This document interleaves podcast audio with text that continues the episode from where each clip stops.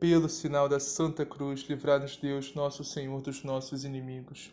Em nome do Pai, do Filho e do Espírito Santo. Amém.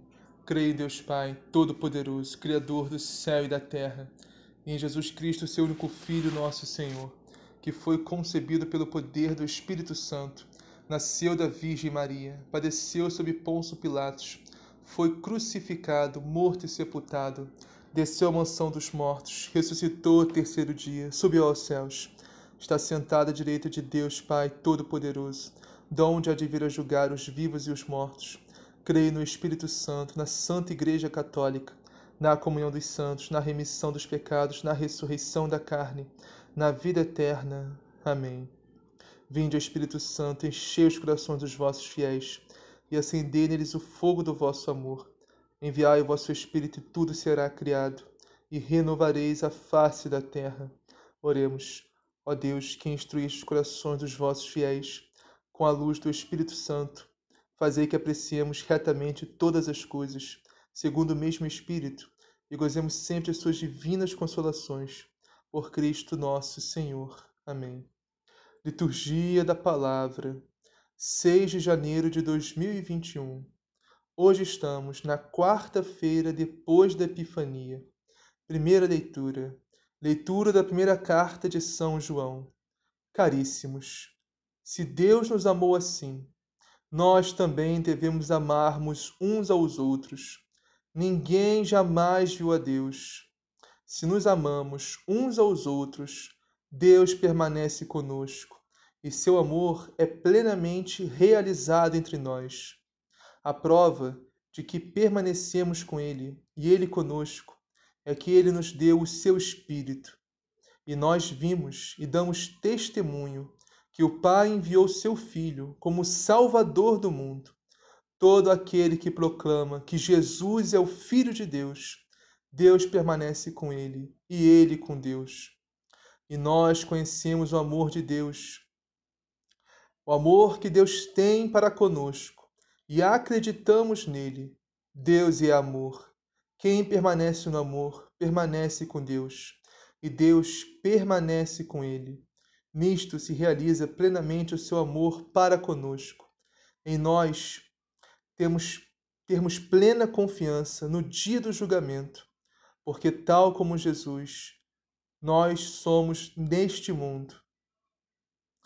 No amor não há temor, ao contrário, o perfeito amor lança fora o temor, pois o temor implica castigo, e aquele que teme não chegou à perfeição do amor. Palavra do Senhor, graças a Deus. Salmo responsorial. As nações de toda a terra hão de adorar-vos, ó Senhor. As nações de toda a terra hão de adorar-vos, ó Senhor. Dai ao Rei vossos poderes, Senhor Deus, vossa justiça ao descendente da realeza. Com justiça ele governe o vosso povo, com equidade ele julgue os vossos pobres. As nações de toda a terra hão de adorar-vos, ó Senhor. Os reis de Tarsis e das ilhas hão de vir, e oferecer-lhe seus presentes e seus dons, e também os reis de Sebe e de Sabá, hão de trazer-lhe oferendas e tributos. Os reis de toda a terra hão de adorá-lo, e todas as nações hão de servi-lo. Os reis de toda a terra hão de adorar-vos, ó Senhor.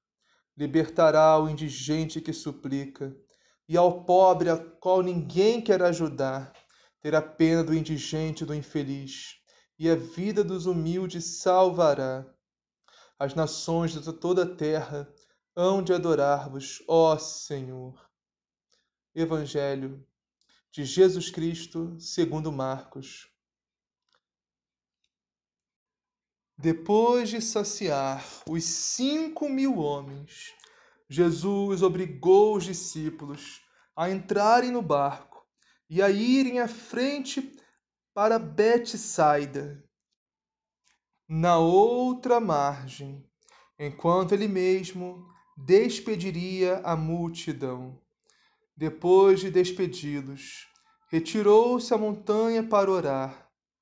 Ao cair da noite, O barco estava no meio do mar e Jesus sozinho em terra, vendo-os com dificuldade no remar, porque o vento era contrário, na quarta vigília da noite, foi até eles, andando sobre o mar, queria passar adiante deles. Mas os discípulos, ao vê-lo andar sobre o mar, acharam que fosse um fantasma e começaram a gritar. Todos o viram e ficaram apavorados. Ele, no entanto, logo falou: Coragem, sou eu, não tenhais medo. Ele subiu no barco para junto deles e o vento cessou. Eles, porém, ficaram ainda mais espantados. De fato, não tinham compreendido nada a respeito dos pães.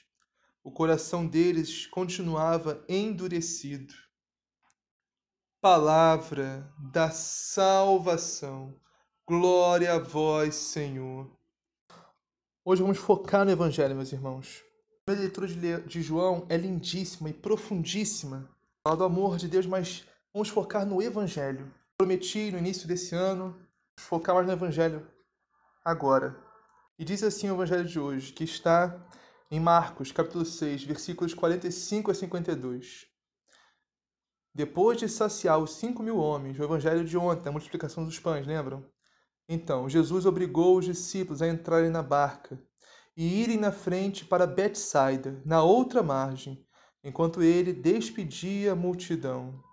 Nesse versículo, nesse primeiro versículo, meus irmãos, já conseguimos ver o salto de fé que os discípulos apóstolos tiveram que ter. Porque podemos ver pela palavra, os discípulos não queriam ir, os discípulos queriam ficar, mas Jesus obrigou os discípulos a ir. Ele disse: vão. Imagina, por que os discípulos não queriam ir? Os apóstolos, porque, meus irmãos, só tinha uma barca. Então, Jesus obrigou os discípulos a entrar na, na única barca que eles tinham e ir para outra margem. E eles ficavam pensando: ué, como é que Jesus vai atrás da gente agora? Como é que Jesus vai, vai alcançar a gente depois? Como é que Jesus vai atrás da gente? Né? Tem uma barca, né? a gente mandou a gente para a margem. Mas mesmo sem entender, sem concordar, eles foram, meus irmãos, eles obedeceram. Esse salto de fé nós temos que ter também, meus irmãos. Não precisamos entender tudo. Precisamos ter fé, meus irmãos. Se Deus falou, está falado. E obedecer o Senhor. Obedecer a Santa Igreja de Cristo. Então Jesus obrigou os discípulos a ir a outra margem, enquanto ele ficava e despedia a multidão. Logo depois de se despedir da multidão, Jesus subiu ao monte para rezar. Diz a palavra, meus irmãos, que Jesus sentia necessidade constante de orar ao Pai, constante. E Jesus era perfeito. Jesus era perfeito, é perfeito, sempre será perfeito. Mas imagina nós, meus irmãos, que somos tão miseráveis, tão pecadores, tão imperfeitos, como não temos que orar sem cessar também. Então, ao anoitecer, a barca já estava no meio do mar e Jesus sozinho em terra. Olha, além de mandar os discípulos irem para outra margem, né? Jesus ficou no monte orando e pelo visto não estava com pressa nenhuma, né? Ficou lá orando, a oração estava boa, ele ficou lá, né? Com pressa nenhuma, Jesus. Então o barco no meio do mar, Jesus sozinho em terra. Ele viu os discípulos cansados de remar, porque o vento era contrário. Olha, um detalhe aqui que muitas vezes a gente não percebe isso, né? Como é que Jesus enterra os discípulos no meio do mar? Jesus viu os discípulos cansados de remar porque o vento era contrário. Meus irmãos, Deus é Deus, né? Deus vê tudo. Então, pelas três da madrugada, Jesus foi até eles, andando sobre as águas e queria passar à frente deles. Tem toda uma, uma teologia, meus irmãos, uma espiritualidade nesse evangelho. Diz assim: Jesus em terra é como se tivesse Jesus no céu. Jesus estava, após a ascensão dele, ele subiu aos céus. E nós estamos aqui no mundo, tribulações, sofrimentos desse mundo. Jesus no céu, ou seja, Jesus em terra aqui no Evangelho, é como se Jesus estivesse no céu já. Nós que estamos no mundo, o mundo é como se fosse o mar aqui. Evangelho, o mundo é o mar. Porque o mar, naquela época, é considerado como uma força do mal.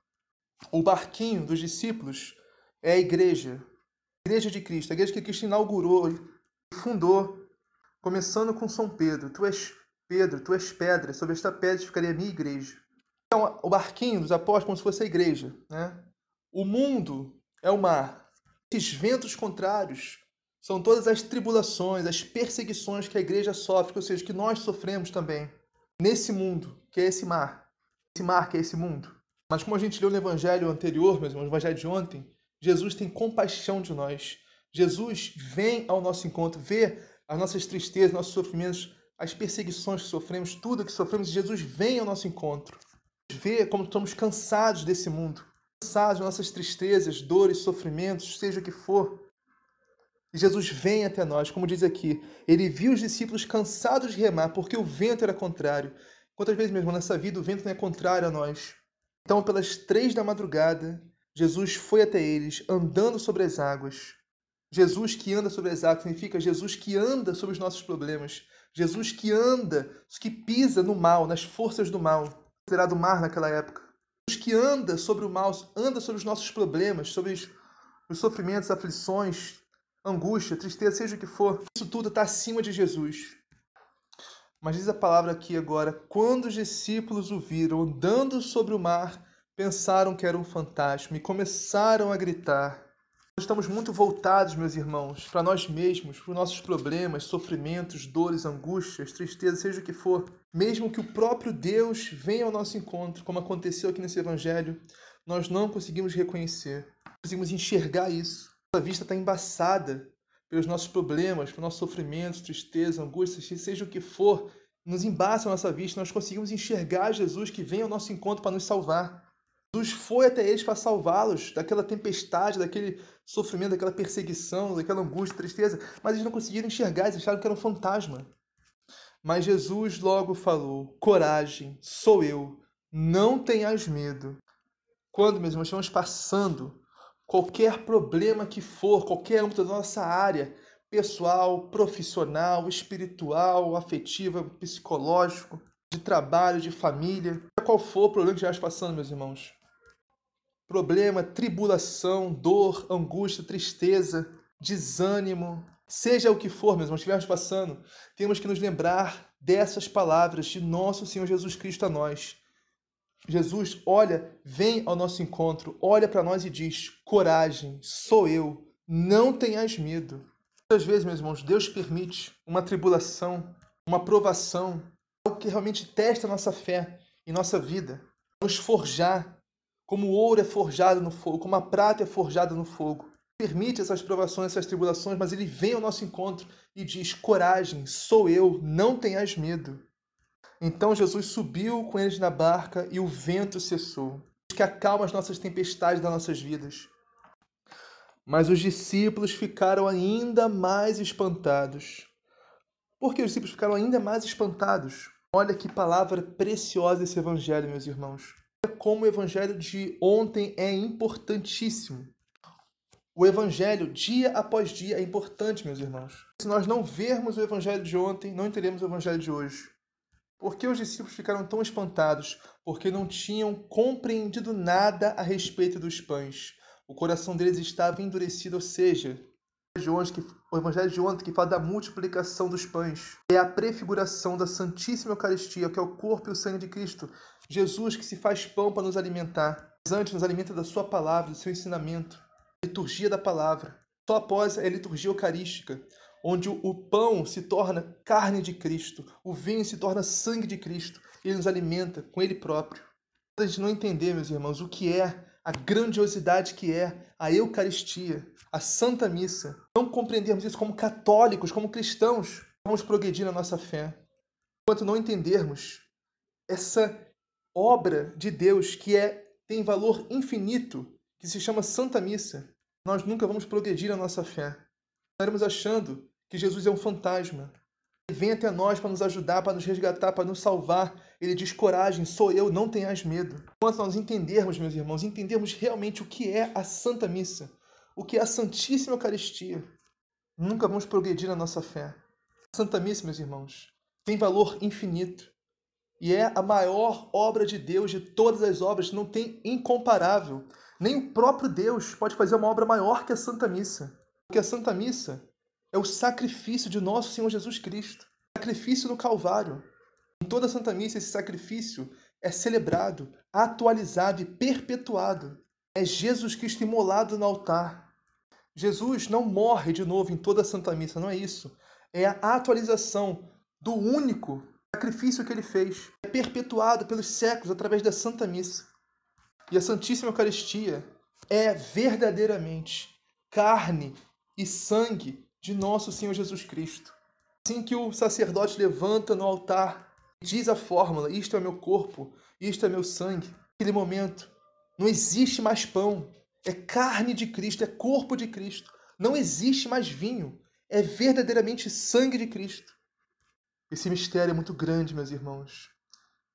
Nós nunca poderemos compreendermos totalmente. Nessa vida não poderíamos compreender plenamente esse mistério. Podemos entender e compreender o suficiente para amarmos e contemplarmos, meus irmãos, esse sacrifício de amor de nosso Senhor Jesus Cristo, chamado Santa Missa. Esse sacramento de amor, que é o próprio Jesus, chamado Eucaristia. Pai nosso que estás no céu, santificado seja o vosso nome. Venha a nós o vosso reino. Seja feita a vossa vontade, assim na terra como no céu. O pão nosso de cada dia nos dá hoje. Perdoai as nossas ofensas, assim como nós perdoamos a quem nos tem ofendido. E não os deixeis cair em tentação, mas livrai do mal. Amém. Ave Maria, cheia de graça, o Senhor é convosco. Bendito sois vós entre as mulheres. Bendito é o fruto do vosso ventre, Jesus. Santa Maria, Mãe de Deus, rogai por nós, pecadores agora e na hora de nossa morte. Amém. Glória ao Pai, ao Filho e ao Espírito Santo, assim como era no princípio, agora e sempre, por todos os séculos dos séculos. Amém.